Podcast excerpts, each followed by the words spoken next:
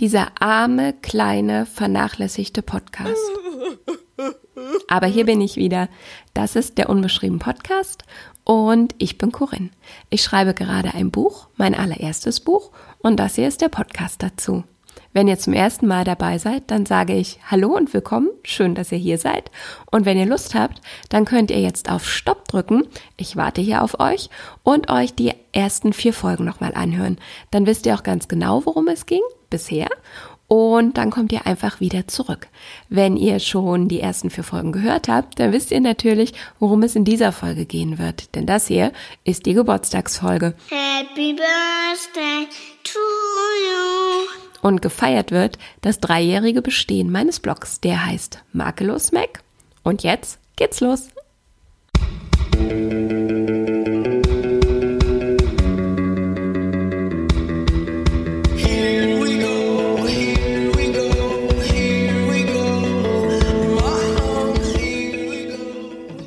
Was der Blog mit meinem Buch zu tun hat?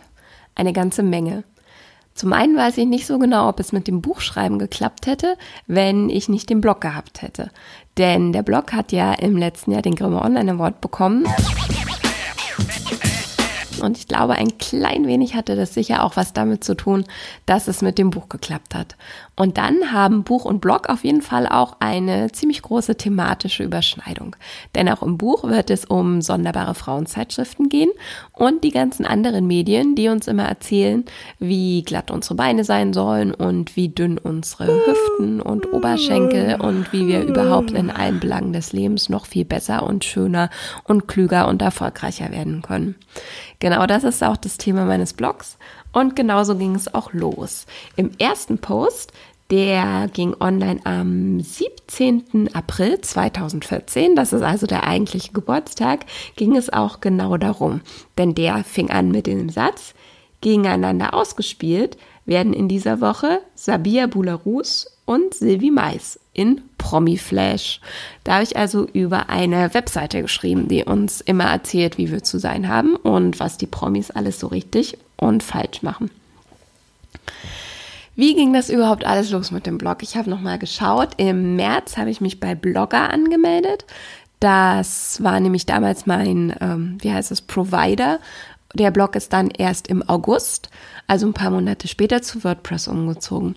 Und Blogger war eigentlich ziemlich einfach, wie ich mit dem Blog gekommen bin. Ich weiß auf jeden Fall, dass ich schon immer gern Frauenzeitschriften gelesen habe und dass es mich aber immer gestört hat, dass da so viel du musst, du musst, du musst zwischen den Seiten war. Und es auf jeden Fall eine Weile gedauert hat, bis ich herausgefunden habe, wieso man sich immer so ein bisschen schlechter fühlt, wenn man die dann wieder zuklappt und warum man ein wenig kritischer in den Spiegel schaut, wenn man die ganzen Artikel gelesen hat. Und so habe ich also immer aufmerksamer auf die ganzen Artikel geblickt und die Werbeanzeigen daneben und hatte dann irgendwann Lust, das auch aufzuschreiben. Und so ging das los mit dem Blog. Dann habe ich natürlich überlegt, wie ich das Ganze nenne. Und das ging relativ schnell, dass mir der Name einfiel. Der Blog heißt also Makellos Mac. Makellos ist klar. Und ähm, Mac steht für Magazine oder Magazin. Und das sollte eigentlich so ein bisschen ähm, ja die Frauenzeitschriftstitel brechen, also so ein bisschen lustig sein, ähm, während also überall in den anderen Medien Frauen immer erzählt wird, wo es gerade hakt und was noch verbessert werden kann, wird auf meiner Seite auf jeden Fall so etwas nicht stattfinden. Deshalb sind wir und überhaupt und alles auf dieser Seite makellos. So kam der Name zustande und der Untertitel ist Die Blog Femininum. Da hat ähm, sogar mein Mann das Copyright drauf. Das hat der sich ausgedacht. So ging es auf jeden Fall los im März und das war es eigentlich schon. Das waren schon alle Erwartungen, dass ich einfach einen Ort haben will, in den ich meine Texte schreibe.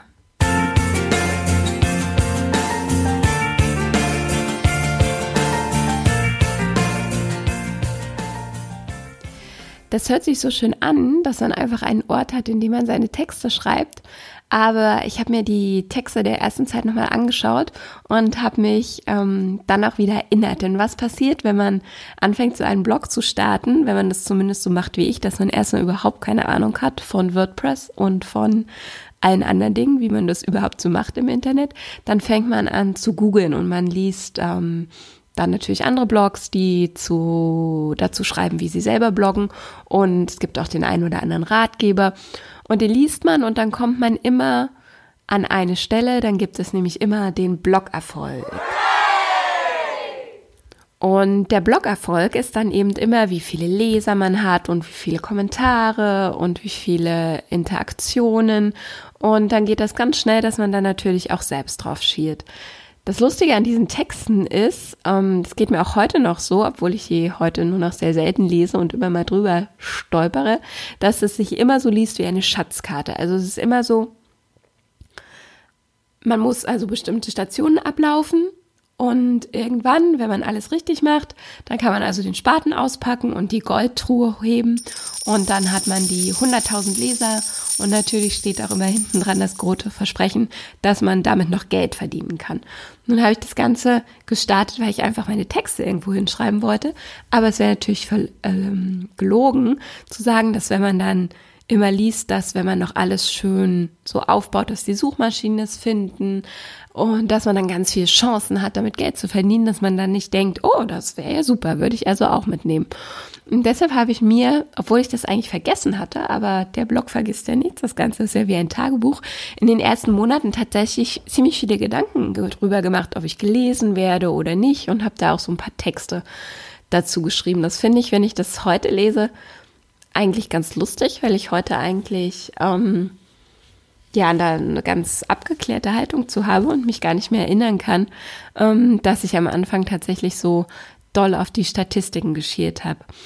Auf der anderen Seite ist es vielleicht auch jetzt einfach so, dass man nach drei Jahren seine Routine gefunden hat und man hat eben ein paar Leser und ich habe eben Leute, die das kommentieren und ich freue mich wahnsinnig, wenn Kommentare darunter sind und ich wäre wahrscheinlich ehrlicherweise auch sehr unglücklich, wenn keine Kommentare mehr kommen würden. Deshalb ist es alles auf einem ich glaube, ziemlich kleinen Niveau so eingeruckelt und damit kann man einfach auch zufrieden sein und muss sich gar keine Gedanken mehr machen. Und natürlich macht man sich mehr Gedanken.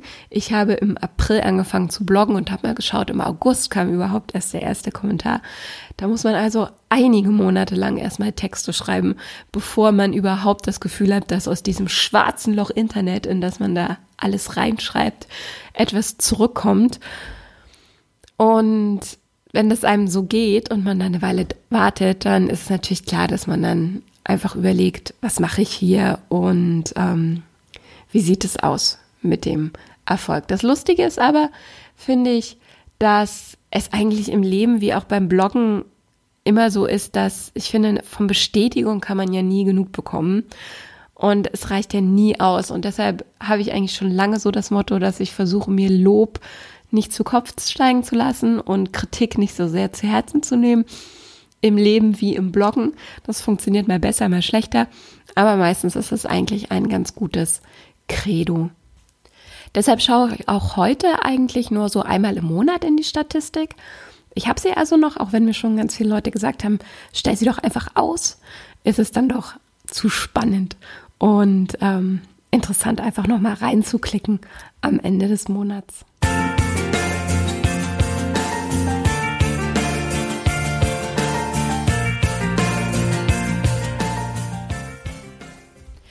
So, und jetzt habe ich aber genau das gemacht, was ich nicht machen wollte. Als ich nämlich überlegt habe, wie ich die Folge angehe und was ich euch erzähle, habe ich natürlich als erstes in die Statistik geschaut und geschaut, welche Blogbeiträge am meisten geklickt wurden, was war der erfolgreichste Monat, wie viele Beiträge gab es überhaupt, ähm, wie viele Kommentare. Und über dieses Nachdenken kam ich dann eigentlich dazu, dass ich etwas erzählen will zu Blog und Blogerfolg und Zahlen, denn eigentlich sind die Texte ja viel wichtiger. Und deshalb erzähle ich jetzt einfach auch noch was zu den Texten und zu dem Schreiben. Als erstes wollte ich was dazu sagen, wie ich schreibe. Dann wollte ich was zu dem Privaten sagen, also zum, zum Bloggen vom privaten Ding. Und genau, das war es eigentlich schon. Also wie entstehen so Blogtexte? Kann ich eigentlich selber ähm, schwer sagen, weil ich die ganze Inspiration ja gar nicht in der Hand habe. Die kommt immer irgendwo her oder mir fällt irgendwas auf und ähm, dann will ich das aufschreiben.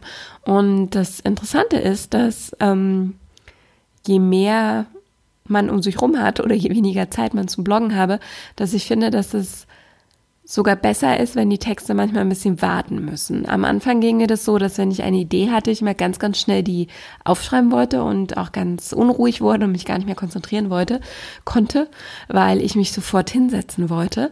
Und jetzt geht's mir aber so, dass es tatsächlich gut ist, manchmal, wenn ähm, ich einfach noch nicht Zeit habe, meistens habe ich, blogge ich ja einfach abends.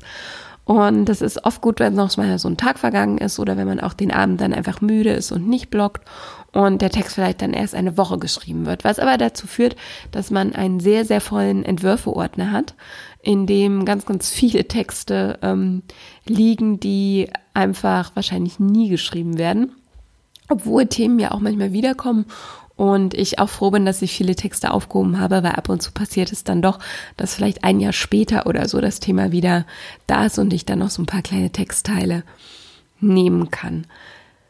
Und dann geht es eigentlich immer ganz schnell. Also wenn ich die Zeit habe, mich hinzusetzen und alles stimmt, dann geht das auch ganz fix mit dem Schreiben.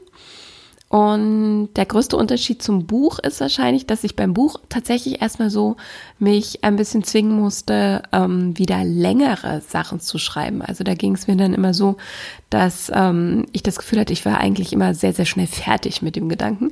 Und da brauchte ich dann wieder ein bisschen mehr Ruhe und ähm, mir selbst auch nochmal die Bestätigung und das Gefühl zu geben, du hast jetzt Zeit, du kannst es auch gerne einfach noch ein bisschen breiter formulieren und noch ein paar mehr Ideen reinbringen. So und unterscheidet sich das dann, habe ich ja auch in der, glaube ich, ersten Folge schon mal erzählt, dass das Buchschreiben eher so ein Langstreckenflug ist, während das ähm, Blogtextschreiben eher so ein Helikopterausflug ist. Man geht schnell rein, ist oben, Text ist draußen und ähm, dann ist auch alles fertig.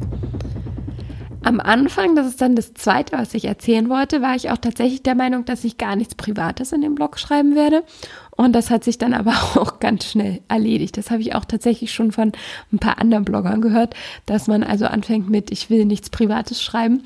Und dann ähm, dröselt sich das aber schnell auf. Ich glaube, das liegt einmal an der Natur des Blogs.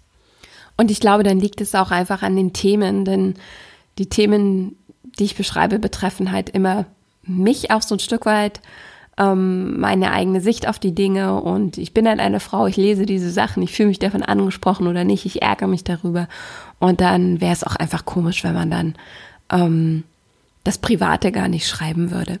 Es gab auch noch mal einen ziemlich großen Teil, so ein paar Monate, wo es sehr, sehr viel um meine Kinder ging. Das ist auch ganz normal. Das war ähm, gerade als die zweite, meine zweite Tochter dann geboren wurde. Und wenn ich mir das heute anschaue, ist das auch alles völlig so okay, weil es hat mich nicht überrannt. Ich habe immer in dem Moment, wenn ich dann ähm, was geschrieben habe, eigentlich nach diesem ersten Effekt, als die Leserin da schrieb, ähm, es wird so privat, immer so drüber nachgedacht und alles, was ich geschrieben habe, ist dann auch in Ordnung und es freut mich auch. Und es ist ja auch so ein Geben und Nehmen. Viele Leute, die mich lesen, haben ja auch Blogs oder ähm, ich folge ihnen bei Instagram oder sie kommentieren so viel, dass ich auch schon so eine Idee habe, ähm, wie, es, wie ihre Meinungen sind oder wie sie leben. Und dann ist das eigentlich auch so ein schönes Geben und Nehmen. Und auch das macht die Kommentare eigentlich so, so spannend und so bereichernd, dass man einfach voneinander auch eine ganze Menge weiß.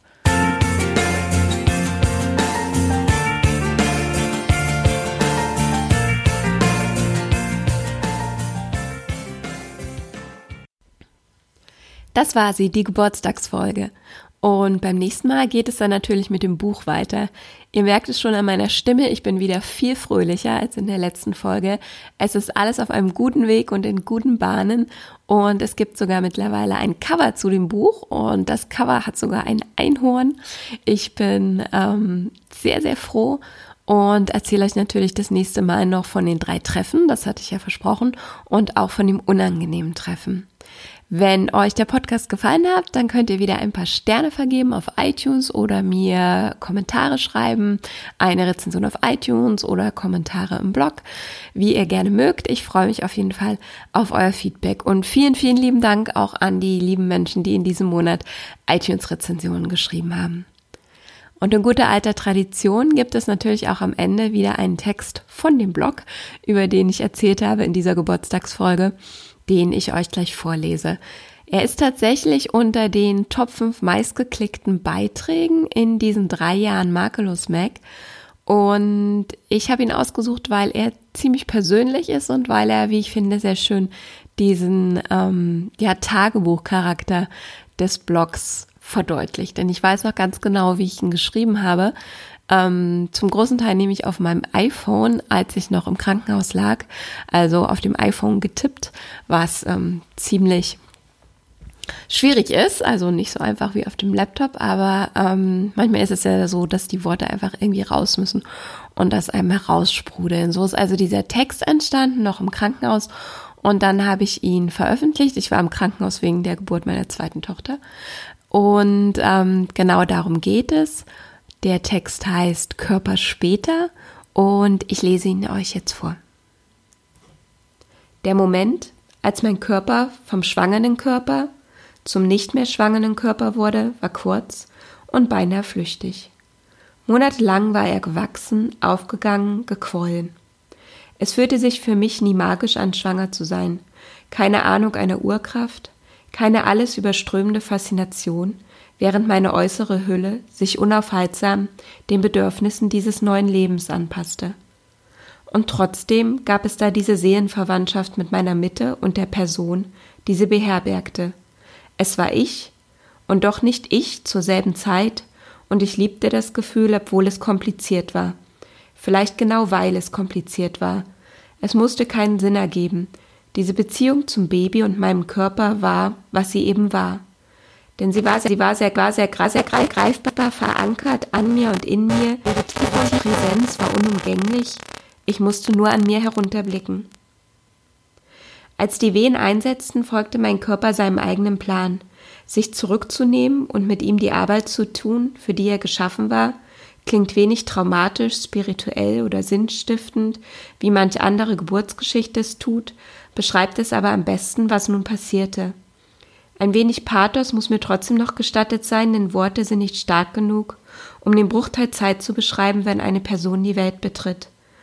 Noch bevor ich also im fluoreszierenden Licht das kleine Gesicht und die Händchen meiner Tochter sah, sah ich die losen Rollen an Fleisch, die mich herausforderten, sie nun an mir selbst zu verabscheuen. Die verlangten, dass ich mich nun von ihnen abwandte, immer gewahr der Herausforderung, die in den nächsten Monaten vor mir liegen sollte, so schnell wie möglich jedes Anzeichen loszuwerden, dass dieser weiße, wachsartige, mit Dehnungsstreifen verzierte Bauch jemals Heimstatt eines menschlichen Wesens war. Die Dehnungsstreifen kannte mein zwölfjähriges Ich bereits aus jenem Sommer, als ich im Freibad auf ihre Existenz an meinen Oberschenkeln hingewiesen wurde, ein Sommer, der weinend in der Umkleide endete.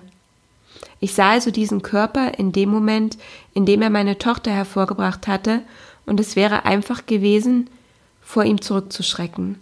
Genauso einfach wie in den folgenden Tagen im Licht des Krankenhausbadezimmers, in den Tagen des Wochenbettes, wenn Flüssigkeiten aller Art einen mit aller Vehemenz auf die eigene Körperlichkeit zurückwerfen.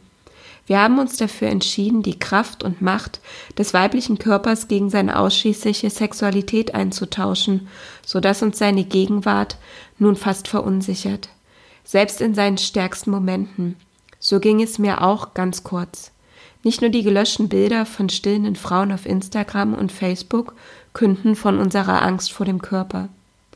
Aber ganz egal, ob man alle Kilos wieder verliert, alle Muskeln wieder herstellt, die Beweise dafür sind, dass dieser Körper ein Baby genährt hat, bleiben doch die Spuren für immer bestehen, zumindest in unserem Inneren.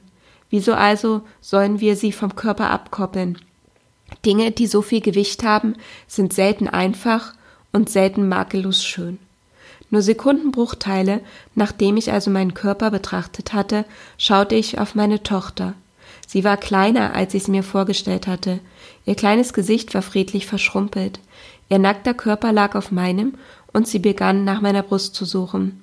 Ich war so voller Stolz auf mich und dieses kleine Wesen, das, gerade erst zu rüde aus seiner natürlichen Umgebung gerissen, doch genau wusste, was sie zu tun hatte. Sie war noch völlig ohne diese belastenden Gedanken, ohne Normierungen und Zwänge. In diesem Moment traf ich mit ihr eine stille Übereinkunft. Ich versprach ihr, dass ich versuchen werde, diesen Körper, der sie und ihre Schwester zu mir geschickt hatte, nie zu hassen, dass ich ihr Vorbild, ihre erste Lehrerin sein würde. Meine Aufgabe würde es sein, ihr beizubringen, sich selbst zu lieben, ihren Körper zu lieben, der genau der perfekte Körper für sie sein wird. Es wird Menschen geben, die ihr etwas anderes erzählen wollen, dass er nicht gut genug für sie ist oder dass sie einen besseren haben kann. Und ich will dafür verantwortlich sein, dass sie stark genug wird, um diesen Worten kein Gehör zu schenken. Dafür muss ich mit mir selbst anfangen. Ich freue mich darauf, bald wieder Sport zu machen. Ich freue mich darauf, an Stellen wieder anders auszusehen, als ich es jetzt tue. Aber ich freue mich auch darauf, diesen Körper für immer zu lieben, egal wie er aussieht, mit all seiner Geschichte. Das war's, meine Lieben. Bis zum nächsten Monat, eure Corinne.